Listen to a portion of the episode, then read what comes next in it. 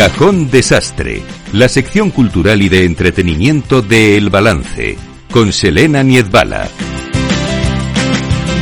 Niezbala, buenas noches. Muy buenas noches, Federico. ¿Tú eres de covers o no eres de covers? Ay, me encantan los covers. A mí me vuelven loco los covers. Mis hijos Es se que- enfadan conmigo. Me dicen, No. no, escuches covers. Y digo, sí, me encantan. Pero si es que a veces superan hasta la versión original. ¿Verdad? Yo estoy totalmente a favor de las covers. Bueno, es que, eh, bueno, hay unos artistazos. Lo primero que se nos viene. Mira, este chico, por ejemplo, Noan, o, eh, que está ahora mm, a ver si va a Eurovisión, pues Sí. eh, tiene unos covers maravillosos. Pues, eh, y esta que has traído hoy hace unas covers con violín, como bueno, pues ya que estáis escuchando, ¿no? Que, que- que esto es una maravilla. Brutales. Yo no sé, mira, cuando estaba hablando con ella me ha dicho, lo que he conseguido yo ya es que, pues, eh, los que no me conocían, al menos le- les suene mi nombre, ¿no? Claro. Entonces que yo creo que si decimos Judith Mateo, pues a muchos todavía no les sonará, pero otros dirán, ay, sí, sí, sí, ¿de qué me suena este nombre? Y, es que es una artistaza. Eso, o sea, cómo toca el violín, es una, es una pasada, de Eh, su estilo puro, además, Sí, sí, eh, porque tú ves a Judith, eh, si no la conoces de nada, lo último que te imaginas es que toca el violín. Eso es verdad, también tiene razón. Pero lo hace maravillosamente bien, es una delicia y, y hablar con ella también ha debido ser una maravilla, ¿no? Pues sí. ¿Eh? Pues vamos a escucharlo.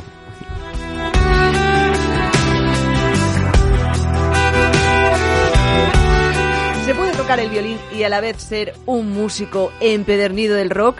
Bueno, pues que se lo digan a Judith Mateo, que lleva ocho discos editados ya. Muy buenas noches, Judith. ¿Qué tal? Bienvenida a Capital Radio. Pues encantada de estar con todos vosotros, así que comencemos a hablar, ¿no? Bueno, por supuesto, es que ese alma rockera al final se nota y se lleva adentro. Qué gusto, qué energía. Eh, cuéntanos, ¿cuándo surge realmente esa transformación en tus piezas musicales? Porque digo yo, eh, que igual eh, esto lo llevabas casi prácticamente desde la primera vez que empezaste a tocar el violín. Pero Qué va, qué va, eh, qué que va, esto es una industria, un tipo de música más clásica, ¿no? Sí, te iba a contar. Yo comencé en el conservatorio con siete años, yo soy de Cuenca, pues en Cuenca solo se podía estudiar música ahí en el conservatorio, con lo cual ha sido una suerte poder estudiar ahí en el conser porque al final tontín tonteando te vas sacando la carrera y acabé la carrera de profesional de, de violín, con lo cual soy profe de violín, etcétera, etcétera. Y a lo largo de, de mi vida, de ir tocando, ¿no? Pues empiezas a mirar otros tipos de música donde se desarrolla el violín. Y la primera música que me encontré fue la música folk y por eso mis primeros discos son como folkies. Además yo había estado viviendo en Irlanda, estuve investigando allí pues más sonidos, más música, etcétera, etcétera. Y la vida al final te va llevando por caminos, por caminos que, que yo soy una persona que, que me monto en esos trenes que me van pasando si me molan y si tienen que ver con la música, ¿no? Y en uno de esos trenes pues acabé trabajando en Mariscal, que Mariscal pues tiene una radio que es muy especializada de rock, ¿no? Y ahí es donde empecé a descubrir a infinidad de artistas rockeros, a infinidad de música de rock que yo no había escuchado en mi vida, porque como te cuento, vine del clásico, del clásico al folk, ¿no? Al celta, y de ahí fue cuando empecé a, a investigar sobre el rock. Y dije, wow, cómo mola, cómo mola este género, y nadie había hecho nada con el violín dentro del rock. Partamos de la base, nadie, o sea, me voy a los años 70 donde está Kansas, donde hay un violinista, pero nadie como un proyecto personal de artista, ¿no? Nadie con un violín haciendo versiones, había en ese momento, y mucho menos, vamos, a nadie se le pasaba por la cabeza hacer la versión de ACDC de Highway to Hell, ¿no? Y de ahí pues dije, venga, va, voy a hacerlo, voy a hacerlo. Me miraron un poco como loca, como diciendo, un disco entero instrumental de versiones de rock, ¿de dónde ha salido esta, sabes? Y, y la verdad es que fue muy bien, porque al cabo de cuatro meses eh, el tema de ACDC, por ejemplo, llegó a 700.000 escuchas. Te hablo de cuando yo saqué este disco, no había compras de escuchas como hay ahora mismo, que aquí Sí, en la sí. Peña se compra escuchas y tal. Y entonces tanto el presidente de Warner como yo nos quedamos así diciendo, ¿qué, ¿de qué coño va esto, no? O sea, de repente un tema instrumental de una violinista en España lo están escuchando alrededor del mundo y nos quedamos un poco así. Y de ahí dije, pues me voy a hacer otro segundo disco de versiones, porque claro, uno ya se me quedaba corto, ya la gente me empezó a conocer dentro del mundillo del rock y me empezaron a llamar pues de otros estilos, no solo de música folk, eh, sino también de, de otros sitios de, de rock. O sea, esa fue mi locura.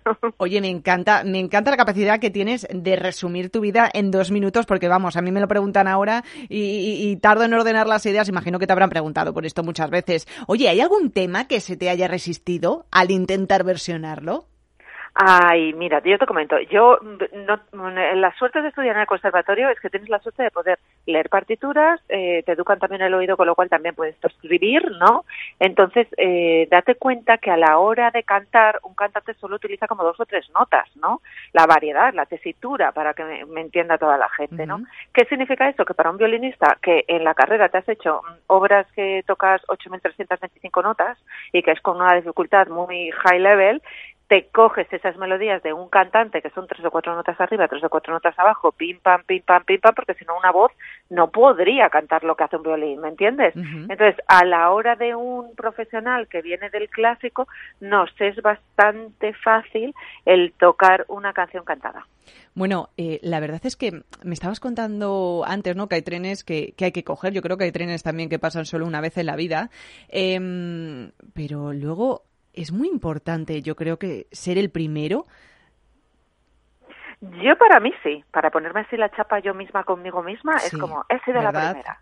Claro, luego me dicen tú. Es que yo creo que hay gente con muchísimo talento, pero también está ese componente de suerte muchas veces que, que yo también me lo aplico en mi día a día, eh, de ser el primero. También hay que saber verlo, ¿eh? que otros lo tienen delante de las narices y no lo saben ver, pero. Bueno, pero sí, pero te digo, yo tampoco he ido buscando el ser el primero en qué, sino que la, la, la vida misma te ha posicionado en un momento en el que a mí me apetecía arriesgar con mi violín y como yo con mi violín siempre he hecho lo que me ha dado la gana y no he tenido a nadie, a la discográfica o a un manager de decirme, no, no hagas eso he hecho lo que me ha dado la gana y he apostado por lo que me ha dado la gana, con lo cual eso también es una gran suerte. Y de ser valiente. Mm, sí, pero porque soy así, ¿sabes? Es mi carácter, es mi forma de ser. Entonces, el ser el primero es para ti mismo, el ponerte la chapa y decir, soy el primero, ¿no? pero la suerte, el estar o no estar, yo creo que la suerte eh, para mí por lo menos es poder trabajar, trabajar de lo que a ti te gusta, poder desarrollarte como persona y luego ya para mí en secundario ser más famoso o menos famoso, porque eso sí que le viene, por ejemplo, a toda la gente que, que están en un talent show, todos estos niños de 20 años y de repente son extra famosos y están súper perdidos porque no han estudiado nada de música y de repente se caen de un guindo y dicen, ostras, que es que ahora soy cantante famoso. O sea, no tiene que haber una cosa con otra, ¿no? Para mí mm. es secundario el ser famoso que el poder trabajar de lo que uno se ha preparado y lo que le gusta. Totalmente. Oye, tú no te quieres colgar muchas medallas, pero ya te las vamos a colgar nosotros, porque la primera es la de hacerse un hueco en lo que sería la primera plana de la industria musical, porque ya sabemos que suele triunfar más el pop, ahora otros estilos como el requetón. Eh, además, segunda medalla, que sea con un violín y no con la voz, y que sea transformando el género. ¿Cuál de todas estas partes te ha costado más? Eh, desde mi vida, desde mi punto de vista, no me cuesta porque es lo que te digo, yo he hecho lo que me ha dado la gana. Luego que la gente te reconozca o no, ya sabes cómo es este país y este mundo y tal. O sea, luego pues el otro día eh, me votaron como por sexto año consecutivo la mejor instrumentista femenina dentro del rock, ¿no? Entonces dices, wow, pues oye, mira, es que no hay tantas mujeres artistas instrumentistas y menos en este país, ¿no? Cuesta muchísimo, muchísimo esfuerzo, muchísima dedicación y muchísimo, a lo mejor quitarte de otras cosas de tu vida privada para poderte dedicar, como se han dedicado siempre los hombres, a ser instrumentistas y a irse de gira por ahí y no tenerse que quitar nada de su vida personal, ¿no? Entonces, pues la lucha como mujer es totalmente diferente, pero luego que, que te valoren los demás, pues oye, si te valoran fenomenal y si no, yo creo que el que hay que estar a gusto es uno mismo consigo mismo, ¿no? Es decir, estoy orgullosa de mí, me gusta lo que hago y vuelvo a, a lo mismo de antes de la otra pregunta, ¿no? Si tú no te valoras y tú no estás contento contigo, que te valoren los demás para mí no significaría nada. Que te valoran, fenomenal. Que no te valoran, también fenomenal. Sí. Mm. Te lo digo así como lo Sí, sí, sí. Muy, muy sabio ese consejo, de todas formas, también para quien esté pues empezando, ya sea en, en una carrera musical o en otro cualquier proyecto de vida. Eh, que al final, pues las opiniones, ¿no? El, la necesidad de tener, de sentir ese calor, el cariño, eh, que te acojan, que te reconozcan, pues incluso nos puede desviar ¿eh? del objetivo. Oye, ¿cuál crees que fue el disco o ese proyecto musical que supuso un antes y un después en tu carrera? Porque nos has hablado de repente mm, de este tema que interpretas, eh, que, lo revienta en las reproducciones, pero también como eh, artista y en la parte personal, cuando dices, ostras, aquí hay un antes y un después. Eh, mira, te digo, según voy haciendo discos, yo creo que hay un antes y un después, porque todos los artistas nos pasa lo mismo, ¿no? Yo, yo he hablado con muchos artistas también, y entonces tú te crees que siempre el último disco es el mejor, y en cuanto pesan pasan unos meses te das cuenta que no, que no es el mejor, y ya estás pensando en el siguiente disco y que ese va a ser mejor y que te va a mejorar, ¿no? Entonces, el último trabajo es el que crees que ha sido un antes y un después y luego te das cuenta pues que es uno más. ¿Qué quieres que te diga? O sea, también partiendo de la base que yo no cuento ni con una industria detrás que me esté metiendo dinero, que me esté posicionando, porque me dedico a otros estilos de la música, o sea, otro tipo de, música pues que no hay no hay gente y que también ha sido un trabajo mío personal de toda la vida. Sí, también tiene su parte positiva eh, y negativa. En el lado bueno, pues eh, en la balanza pesa que tienes más libertad, entiendo, para llevar las cosas por donde tú quieras. Eh, tengo curiosidad, ¿quién suele ser el público de Judith Mateo? ¿Cuál es el perfil de tus fans? Porque imagino que no tendrá nada que ver con los de un violinista de orquesta clásico, seguro. No tiene nada que ver. partamos de la base que yo ya llevo 20 años, o sea, 20 años que la gente ya me, o sea, le sueno a la gente. para un, un, o sea, un grupo de personas que a lo mejor soy muy famosa, otros no me conocen de nada y otros ya les suena porque estoy como en varios varios sitios, ¿no?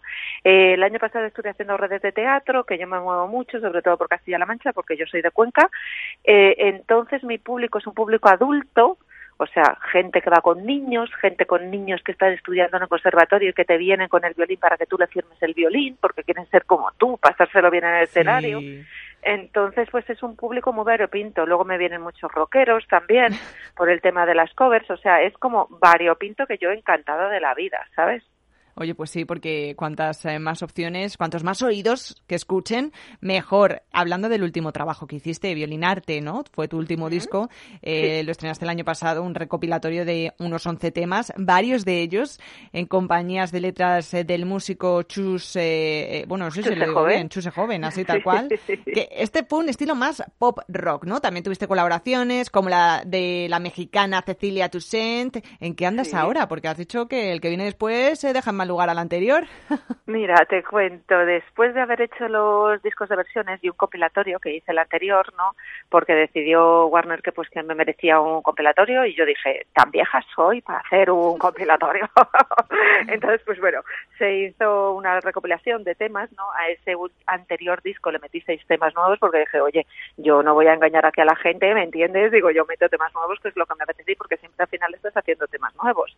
Eh, este último disco lo que quise fue no quiero hacer versiones, he hecho un recopilatorio, eh, quiero empezar, o sea, empezar, volver a hacer temas como hacía en mis primeros discos, que yo compongo también, ¿no? Entonces, Chuse Joven, aparte de ser mi pareja profesional es mi pareja personal, con lo cual lo tenemos como muy fácil el trabajar en casa. Y nos pusimos a trabajar en casa los dos, pim pam, pim pam, pim pam, haciendo maquetas, haciendo maquetas, ta ta ta ta ta. Luego lo trabajamos con el productor que es Bob Painter, que llevo trabajando con él un montonazo de discos.